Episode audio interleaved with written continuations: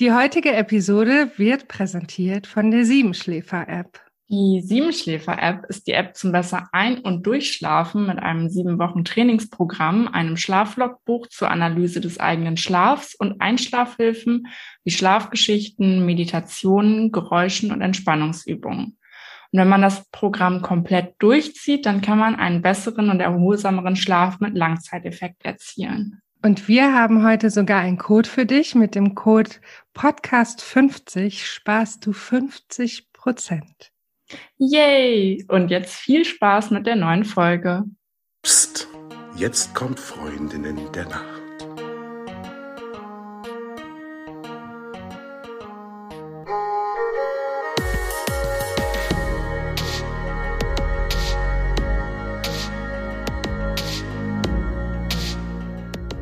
Hallo und herzlich willkommen zu einer neuen Folge von Freundinnen der Nacht. Mein Name ist Talea und bei mir ist die Eva. Hallo. Und bei uns ist auch der Albrecht Forster. Und falls ihr ihn noch nicht kennt, er war schon mal bei uns, aber falls ihr ihn noch nicht kennt, ähm, erzähle ich mal kurz. Er ist Schlafforscher, Buchautor, App-Entwickler und er forscht und arbeitet am Universitätskrankenhaus Inselspital in Bern. Dazu aber gleich noch mehr. Eine kurze Vorstellung, was uns hier zusammengeführt hat. Wir werden jetzt ein paar Folgen veröffentlichen in der nächsten Zeit, in denen es um verschiedenste Genussmittel geht und was die eigentlich mit dem Schlaf zu tun haben. Und die erste Folge wird zum Thema Tabak sein. Aber erstmal, hallo Albrecht, schön, dass du da bist. Hallo Talea, hallo Eva. Hi. Und heute Tabak. Was hat denn eigentlich Rauchen oder auch äh, einfach Nikotin im weiteren Sinne mit dem Schlaf zu tun, Albrecht? Ja, jetzt kommt direkt schon die schlechte Nachricht für alle Raucher. Rauchen macht den Schlaf schlechter. Nicht nur unsere Gesundheit, aber ähm, also Raucher brauchen länger zum Einschlafen. Sie haben tatsächlich weniger REM und Tiefschlaf und dann bleibt nur noch der Leichtschlaf übrig. Also sinkt die Schlafqualität und sie wachen auch nachts häufiger auf. Ungünstig. Und nun? Ja, ähm, ist die Frage, wie, wie man mit dem Rauchen aufhört. Äh, das, das müsste ich dann eben halt weitergeben. Aber ich glaube, man kann sich erstmal fragen, warum schlafen denn Raucher schlechter? Ne? Also das ist so die, die Frage, die im Raum steht. Und ähm, da gibt es mehrere Gründe da, dafür. Zunächst, Rauchen ist ein Wachmacher. Ja, also äh, wenn ich Nikotin in, meine Blutbahnen bekomme, dann, dann werden die enger. Das Blut rast dann mit ein bisschen höherem Tempo dadurch. Und dann, ja, bin ich eben halt ein bisschen angespannter eigentlich. Ähm, und das führt dazu, wenn ich eben halt wirklich ein richtiger Vollraucher bin, so mit einem Päckchen pro Tag oder so, wenn ich dann abends noch vor dem Schlafengehen äh, eine Zigarette äh, rauche, dass die mich am Einschlafen schon mal hindert, weil, weil ich eben halt mich extra wach gemacht habe mit dieser Zigarette. Und darum würde ich als leicht Leitverbesserungsmaßnahme äh, für jemanden, der auch sonst nicht so ganz vom Rauchen loskommen möchte, empfehlen, dass er zumindest die zwei Stunden vor dem Schlafengehen, also die gute Nacht-Zigarette vielleicht ähm, einspart, weil auch da, weil das Nikotin wirkt ähm, eher so im, im, im Viertelstunden- beziehungsweise Stundenbereich so. Also nach einer Stunde sollte dann eigentlich nicht mehr so viel im, im Körper sein. Also das, das wäre das, das was, was ich im Raucher empfehlen könnte. Wie beim Alkohol, ne? Alkohol haben wir auch schon mehrfach gehört, lieber vormittags konsumieren, was den Schlaf anbelangt, damit alles abgebaut ist, wenn ich dann mich hinlege und ähnlich ist es beim Rauchen oder bei Tabak tatsächlich auch. Ne? Du hast ja schon gesagt, die zwei Stunden vom Schlafengehen möglichst äh, nicht mehr konsumieren. Ja, und vor allem nicht im Bett, ja. Also das war früher noch häufiger, ja, aber nein, es war ja früher so die Zigarette nach dem Sex äh, oder eben halt vorm Einschlafen noch so, so und dann eben halt mit der Zigarette einschlafen. Und äh, so klassische Raucher hatten ja so Brandflecken auf äh, im, im, im im, im Bettzeug. Da kann man nur hoffen, dass man irgendwie schwer entflammbare Bettwaren kauft. Ich weiß nicht, da seid ihr beiden Experten, ob es, ob es schwer entflammbare Bettwäsche gibt, ob das ab und zu auch gekauft wird von Kunden. Wird nicht gekauft. Ich wurde da noch nie nachgefragt. Ja. Sollte man vielleicht mal, weil dann kann nämlich die ganze Bude abbrennen und man selber eben halt leider mit. Ähm, ist ein nicht zu verkennbares Übel, ja. Also der, der Zigarette danach oder vor, wenn es der Schlaf, den Schlaf betrifft, ja. Hm. Hat das dann auch einen Einfluss, wenn man ähm, tagsüber raucht und sich dann aber ganz konsequent dran hält, äh, Richtung Bettgehzeiten nicht mehr zu rauchen? Beim Rauchen äh, tritt noch was anderes zutage neben der wachmachenden Wirkung, sondern äh, auch, dass es die Schleimhäute reizt. Ja, ich, ich habe hier da, ich habe ja einen Rauch und das merkt ja der, der das erste Mal eine Zigarette in die Hand nimmt, beziehungsweise in den Mund, der merkt, dass da direkt ein riesiger Hustenreiz eigentlich kommt beim ersten Zug. Ja, das ist, es, es reizt die Schleimhäute und die sagen, hey, das will ich eigentlich nicht. Und man trainiert sich ja als Raucher eigentlich diesen, diesen Hustenreiz zu überwinden. So, und diese gereizten Schleimhäute, also das, was sind das? Das sind alle, eigentlich alles, was da so im Rachenbereich ist, ähm, auf Reizung schwillt Gewebe an. Das ist, wenn ich einen Insektenstich habe, dann schwillt das ja auch an. Und wenn jetzt unser Rachenbereich zuschwillt, also, da reicht auch nur so ein bisschen, dann kriege ich schon mal schlechter Luft. Das ist auch relativ klein. Ne? Es muss durch einen, einen begrenzt engen Raum, äh, durch einen Atemschlauch durch. Und wenn ich den enger mache, kriege ich schon mal schlechter Luft. Und wenn ich dann vielleicht auch noch dazu neige zu schnarchen, dann kann eben das Rauchen dazu führen, dass es dann deutlich stärker zu solchen Atemaussetzern im Schlaf kommt, so Schlafapnoen, wo ich mich äh, an der Zunge verschlucke oder das Gaumensegel hinten im, im, im Rachen drin steht, so dass ich eben halt dann keine Luft mehr bekomme. Und diese Atemaussetzer, die wecken mich dann auch äh, mehrmals in der Nacht unbemerkt, äh, führen auch dazu, dass ich weniger Tiefschlaf und REM-Schlaf bekomme. Also es kann gut sein, dass dieser weniger Tiefschlaf- und REM-Schlafeffekt bei Rauchern vor allem durch die Reizung der Atemwege führt. Und das ist leider, ähm, hat es noch einen zweiten Effekt, denn wenn, wenn meine Atemwege schwellen, dann eben halt auch vielleicht meine Nasen, ähm, Nebenhöhlen zuschwellen, dann kriege, dann atme ich weniger durch die Nase. Und das ist generell schlecht für unsere Atemwege, denn dann, dann ähm, dann wird die Luft nicht vorgewärmt und nicht vorbefeuchtet durch die, durch die, durch die Nebenhöhlen und die, durch die Nase, sondern geht direkt in den Rachen rein. Und dann atmen wir mit offenem Mund, damit schnarchen wir viel häufiger. Dann wachen wir morgens mit einem ganz trockenen Mund, trockenen Mund auf und unsere ähm, Schleimhäute, die können nur dann gegen Erreger gut kämpfen, wenn sie feucht sind. Ja, wenn sie trocken sind, dann trocknen da auch unsere guten unsere Zellen aus. Unsere ganze Immunabwehr kann dann nicht mehr richtig atmen. Das heißt, ich kriege dann häufiger Erkältungsbeschwerden, ähm, also wie wie Schnupfen oder oder Husten. Das führt noch jetzt quasi zu seiner chronischen Entzündung dann der Atemwege. Es führt auch äh, Atmen mit mit offenem Mund führt auch zu äh, mehr Mundgeruch. Also ähm, Mundgeruch ist häufig verbunden damit, dass ich nachts eben halt mit offenem Mund atme und das, das Rauchen kann zu dieser ganzen Kaskade beitragen.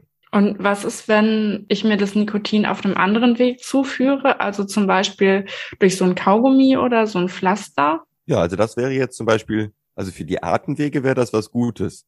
Ähm, für die Atemwege muss man ja auch sagen, das ist ja nicht nur das Nikotin, sondern da sind ja ungefähr 150 Karzinogene, also krebserregende Stoffe in, im, im, im Rauchen drin. Also eine Möglichkeit kann zum Beispiel sein, schon mal auf eine ähm, auf so, ein, ähm, so eine E-Zigarette umzusteigen.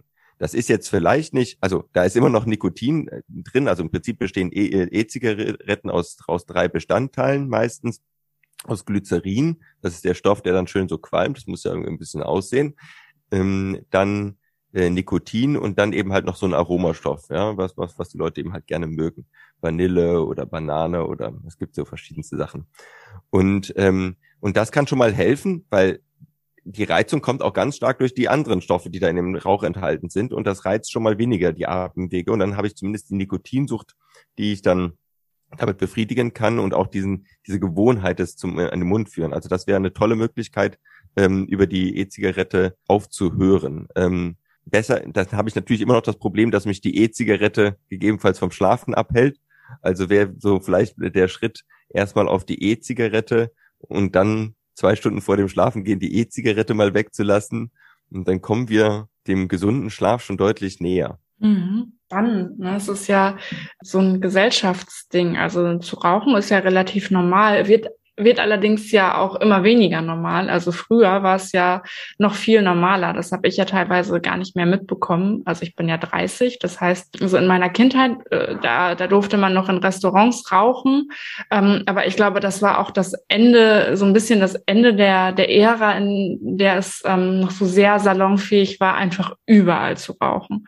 Ja, also ich habe das, äh, ich war da, ich habe damals geraucht. Das glauben, glauben mir die meisten gar nicht, dass ich selber geraucht habe und habe das eben halt mitbekommen, dass man dann plötzlich nicht mehr in Diskotheken ähm, rauchen durfte. Es ist ja, was interessant ist, dass jetzt vielleicht auch deswegen, weil das aus ähm, Diskotheken oder, oder auch Restaurants zum Glück, also ich bin mittlerweile sehr glücklich, verbannt wurde, dann andere Tabakformen zugenommen haben. Also ähm, gerade in der Schweiz, äh, wo ich ja lebe, äh, hat der Kautabak, ähm, also dieses Snooze heißt das, glaube ich, massiv zugenommen. Das ist so ein Säckchen, das ist gefüllt mit Tabak und das legt, äh, klebt, klemmt man sich quasi zwischen zwischen äh, Lippe äh, und und und und äh, Zähne das ist ein Nikotinbooster. Also da holt man sich mit ein so einem Päckchen, ich glaube, das Nikotin von mindestens mehreren Zigaretten. Ähm, also so.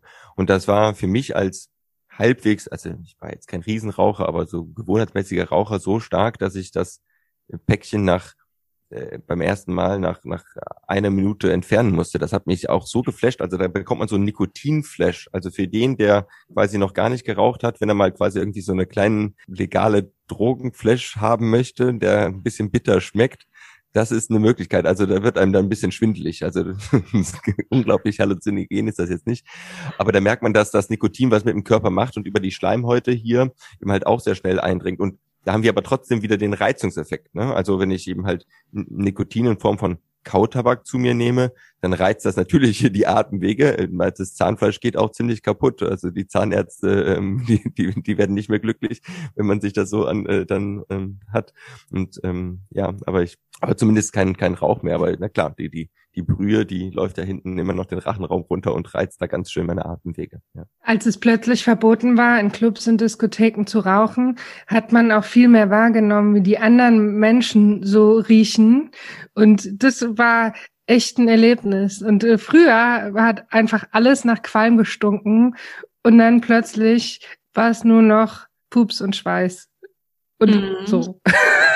Mhm. Und Mobiliar, was seit Jahren beraucht wurde, noch so mhm. in der Unternote. Ja, das habe ich letztens mal wieder erlebt. Da ist ein Freund von mir in eine Wohnung eingezogen, die von einem Raucher vorher bewohnt wurde. Ähm, mhm. Ja, das äh, braucht man immer noch. Ich fand aber ähm, zu dem äh, zu den Restaurants und äh, Clubs kommt ja noch dieser soziale Aspekt des Rauchens und der ist, glaube ich, nicht zu benach äh, vernachlässigen, auch in Bezug auf Schlaf. Also zum einen gibt es ja Raucher-Ehepaare, die noch gemeinsam eine Zigarette rauchen und wenn ich das gemeinsam tue, dann stehe ich ja nicht meistens schweigend äh, voreinander, sondern ich tausche tausch mich nochmal aus. Ähm, das ist ja dann, kann ja auch zur Abendroutine gehören. Meine Abendroutine beginnt mit dem gemeinsamen Rauchen oder ich selber trete nochmal auf den Balkon und rauche und ähm, schließe für mich so den Tag ab. Und äh, das sich selbst bewusst zu machen, wo, dass, dass diese Zigarette da auch einen Zweck erfüllt. Ich hatte, jeder Raucher hat so ganz spezielle Momente, wo er raucht. Und ich hatte mal eine Zeit lang, wo ich ähm, er war erster Sprecher in Freiburg und ähm, das war relativ stressig und ich habe immer abends, nachdem ich dann aus dem aus dem ganzen Gebäude rausgegangen bin, Zigarette geraucht und, und dann fiel immer so der Stress von mir ab, so beim ersten Zug. Das macht definitiv nicht das Nikotin, aber für mich, das war eben so ein Ritual. Jetzt, jetzt ist gerade, jetzt darfst du loslassen. Und irgendwann habe ich dann, ich habe dann aufgehört mit dem Rauchen und dann angefangen, bewusst zu atmen, wenn ich das Gebäude verlasse. Also, dass ich bewusst sage, jetzt ist gut. Und das hat, das tut genau so gut. Also, und vielleicht kommt es daher, dass ich tatsächlich, das ist jetzt wirklich äh, nicht gelogen, äh, abends nochmal auf den Balkon trete, äh, bevor ich ins Bett gehe. Ich habe die Fenster weit aufgemacht, dann trete ich nochmal auf meinen Balkon, schaue in die Nacht raus und, und atme nochmal die frische Luft ein. Das ist für mich auch so ein, ich schließe den, den Abend ab. Und vielleicht ist es ja eine Möglichkeit für die, die Raucher sind, das auch mal zu machen. Also diese zehn Minuten Pause zu nehmen, das ist ja eigentlich super. Und vielleicht auch mit jemand anderem, vielleicht noch mal einen kurzen Spaziergang zu machen oder eben halt ähm, ja auf dem Balkon äh, zu treten und frische Luft schnappen.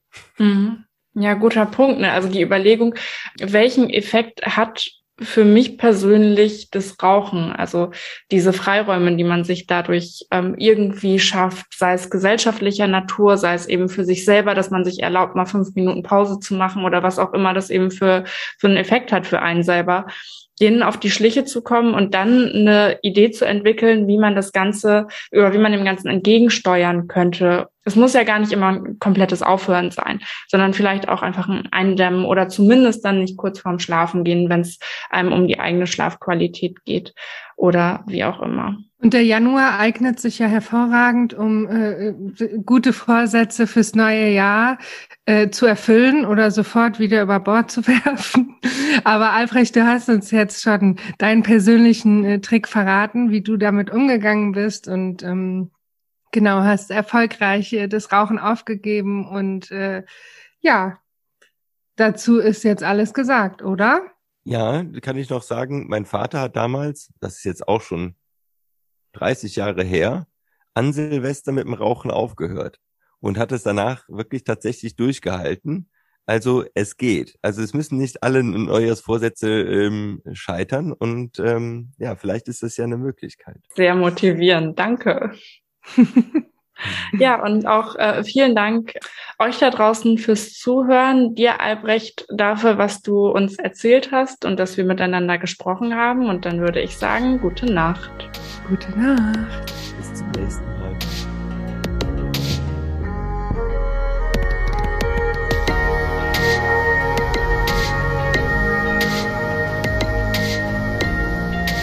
Falls du uns vermisst, gibt's eine kleine Lösung. Abonniere unseren Podcast oder folge uns auf Social Media. Dort findest du uns unter Freundin der Nacht auf allen gängigen Plattformen, Facebook, Instagram, LinkedIn oder du schreibst uns eine E-Mail an hallo at freundindernacht.de. Und jetzt gute Nacht. Gute Nacht.